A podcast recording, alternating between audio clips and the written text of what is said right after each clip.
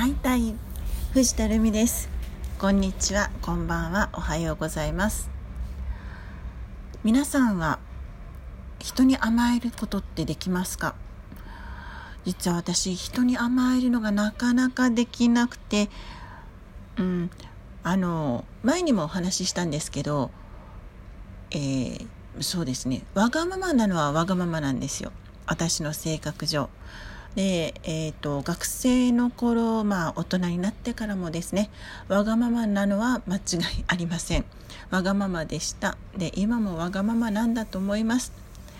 だけどそのわがままっていうところの千切りっていうのかそれがあの自分の思う通りにならないとダダをこねるあまさになんだろう3歳児みたいな そんな感じのものがずっとそれが大人になってしまったっていうあらま大変。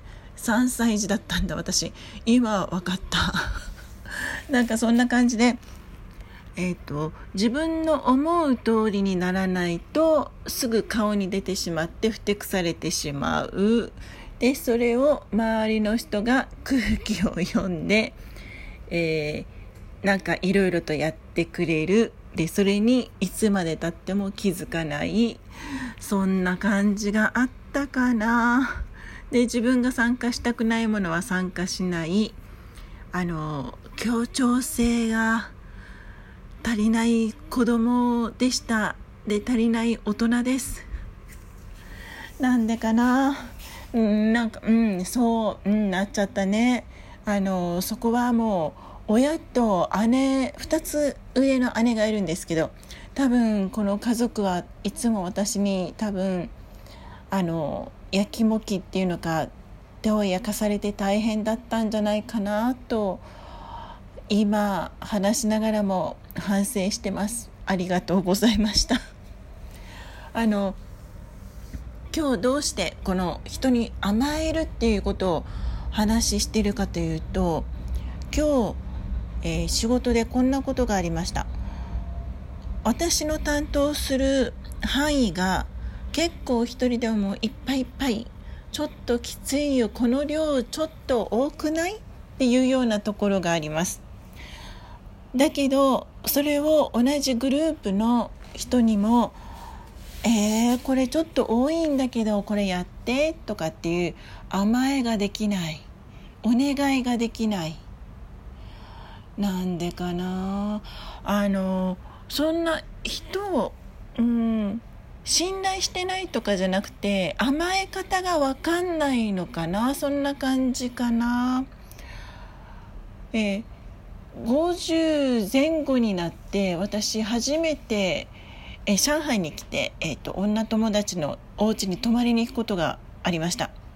初めてのお泊まり。あもちろんあの彼氏のお家に泊まるっていうのは確かにありましたけど女友達のお家に泊まるっていう感覚がなくてまさかこの年になってちょっとドキドキワクワクっていうのがあってまるで学生時代のようなドキドキワクワクの楽しいひとときをあの過ごしたことがあります。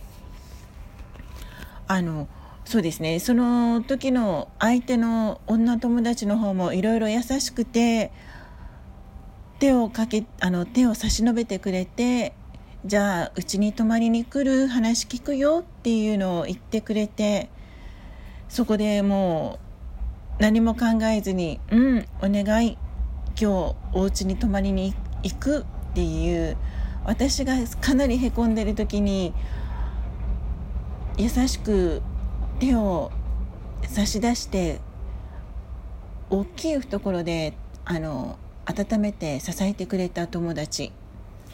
本当に友達って大切だなって思いました。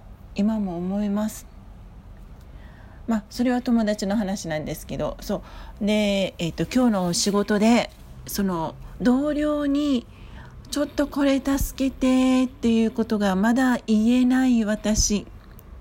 同僚を信頼してないわけじゃないんだけど。でもな なかなか言えないんだよな。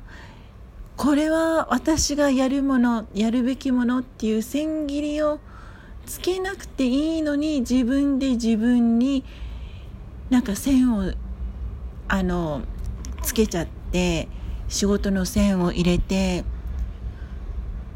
これは私がやりますっていうなんかプライドじゃないんだけど何かそんな感じの、うん、見え張っちゃってきついのに結果本当に今日きつかったんですけどきついのに甘えるっていうことをしない。うん。これはやっぱり自分で自分の首を絞めますね。人に甘えるっていうことの大切さ。それをつくづく思います。そういった人に甘えるっていうことがうまく上手にできたらもっと仕事も楽しくなると思うしもっと生活も楽しく明るくなるだろうしそういった生活を目指してるはずなのに自分で自分にブロックをかけている。かなり反省してます。明日からはちょっと違う担当の明日はちょっと違う担当だから今日みたいな忙しいっていうのはないんだけれどもまた似たようなことがあったらちょっと同僚に勇気を出してうん、これきついからお願いっていうちょっと甘えるっていうことを頼るっていうことをぜひトライしていきたいと思います。では今日はこの辺で失礼します。聞いてくれてありがとうございました。では。